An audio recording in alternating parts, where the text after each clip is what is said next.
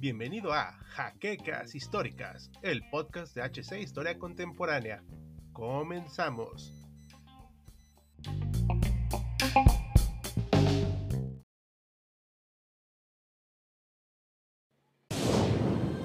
Bienvenidos a HC Historia Contemporánea, la página histórica por excelencia.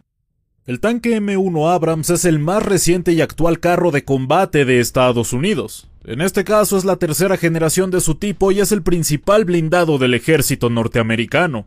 Su diseño y capacidad de combate lo han vuelto uno de los más eficaces de su rubro en el mundo, pero tras 40 años de servicio, se duda sobre si su vigencia está llegando a su fin. Y eso es algo de lo que hablaremos el día de hoy. Bienvenidos historiadores a una nueva edición de Achtung Panzer, donde conoceremos los datos más fundamentales de uno de los tanques más importantes de nuestros tiempos, el ya mencionado M1 Abrams. Pero antes de empezar, les recordamos que si quieren apoyarnos, Pueden visitar nuestro sitio en Patreon, así como los invitamos a darnos su like, comentar, suscribirse al canal, pero sobre todo compartir este contenido nos ayuda a seguir llegando a más historiadores. Y sin nada más que añadir, veamos cómo era nuestro blindado de hoy.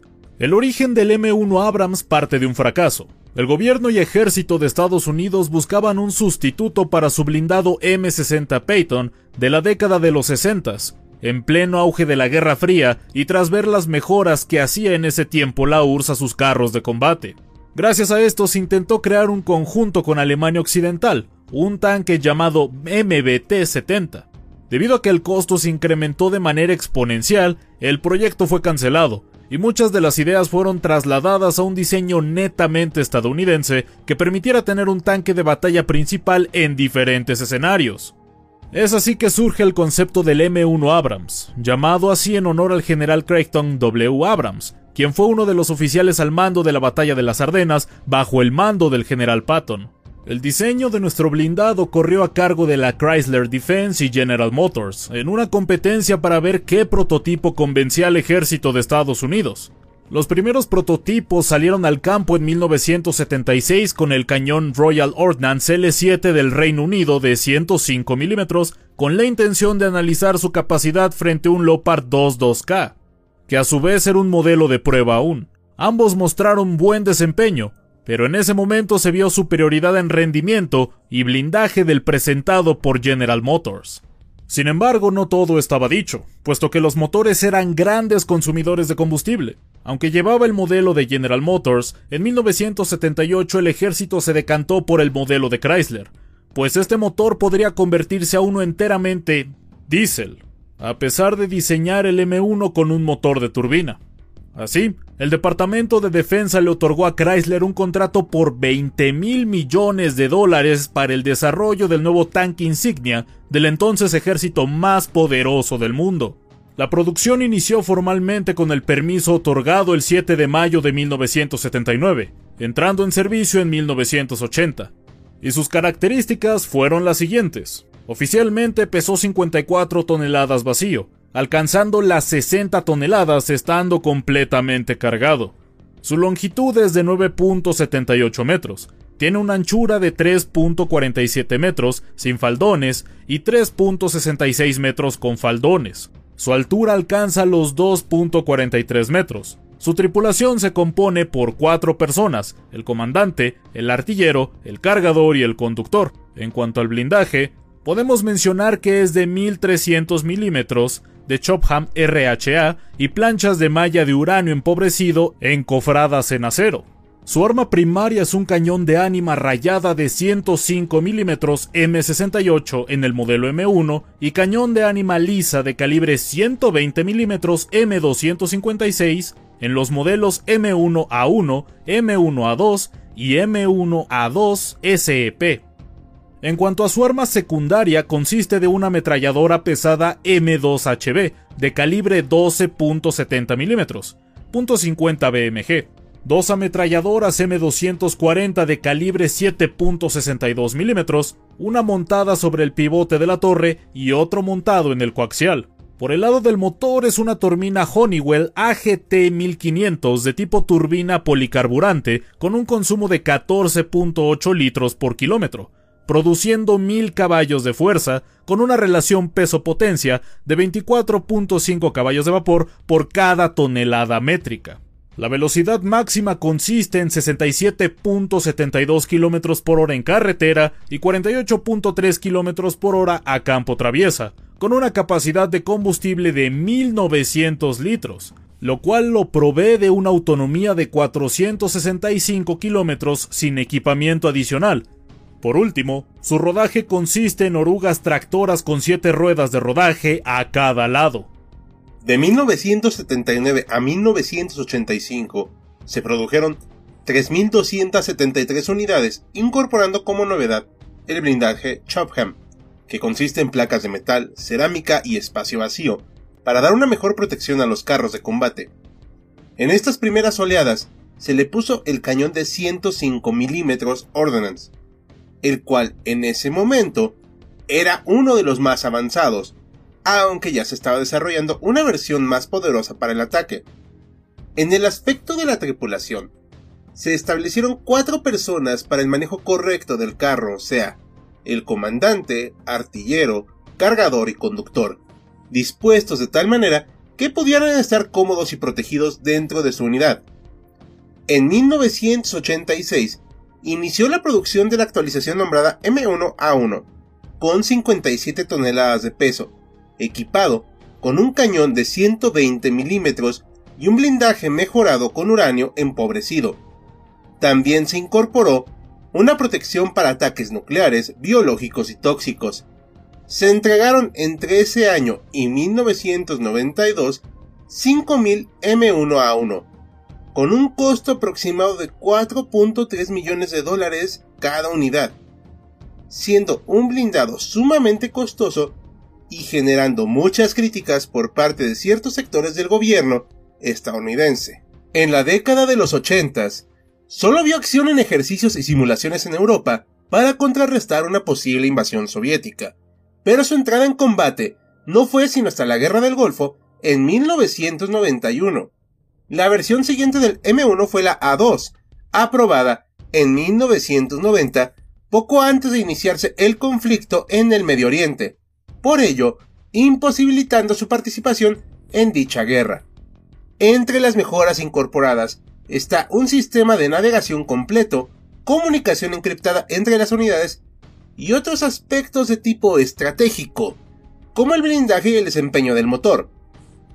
Entre todas las versiones del M1, se han producido un aproximado de 10.000 unidades de este tanque, siendo la más numerosa la primera sufriendo actualizaciones cada una de ellas para poder incorporarla al servicio.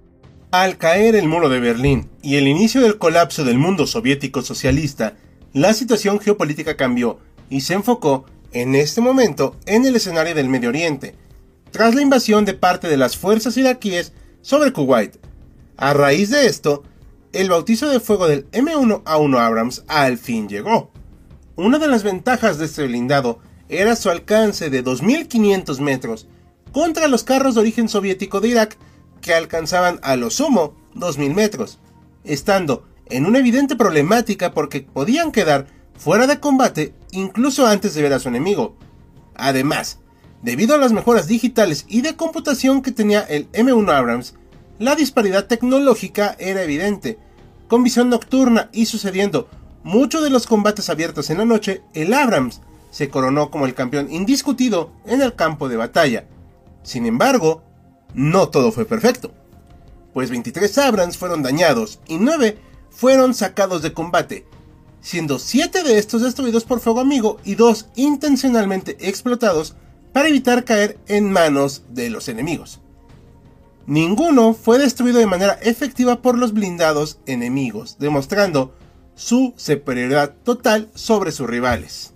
Posteriormente, fueron utilizados en la guerra de Irak del 2003, donde el muy menguado ejército iraquí de Saddam Hussein fue barrido, pero al menos logró infligir más daños a los M1A1 con cohetes propulsados, mostrando que no era infalible ni invencible el coloso estadounidense.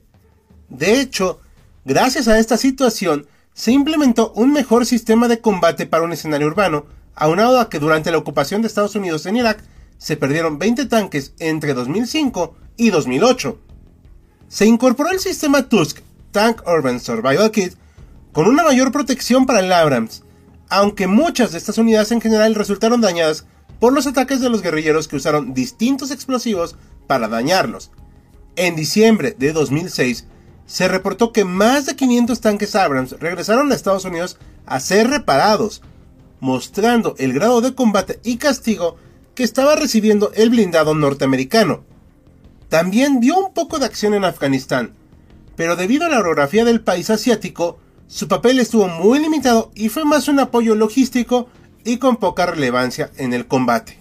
Sin embargo, no solo ha servido a Estados Unidos, sino también al actual gobierno de Irak, ya que fueron requeridos más de un centenar de estos tanques para combatir al Estado Islámico, de los cuales solo sobrevivieron el 40% de los provistos inicialmente entre 2010 y 2012, mandando otros 175 para apoyar en las campañas militares del ejército iraquí aliado de Estados Unidos. Otros de los países que actualmente poseen distintos modelos de tanques M1 son Arabia Saudita, Egipto, Australia, Kuwait, Marruecos, Taiwán y una facción del Estado Islámico que había capturado a algunos de las fuerzas iraquíes. Actualmente hay un fuerte debate en torno a la vigencia del M1 Abrams. Se intentó cerrar las fábricas de producción del blindado con la respectiva oposición de la empresa.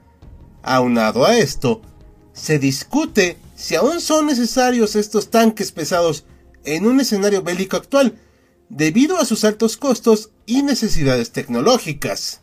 Se le compara con algunos de sus contemporáneos como el Leopard 2 y hay algunos ejércitos en la actualidad que están diseñando o planeando carros de combate más poderosos. A lo que invitamos al público de HC a preguntarse, ¿ustedes qué opinan? ¿Aún es vigente el M1 o creen que se debe hacer otro tanque? No olviden dejar su opinión en los comentarios.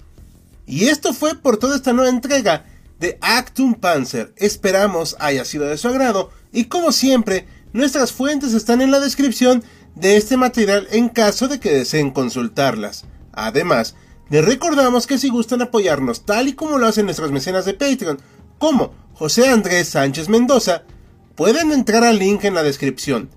Los acompañó Hal junto con The Outlander, esperando que hayan disfrutado de esta entrega. Ya nos veremos a bordo del próximo vehículo.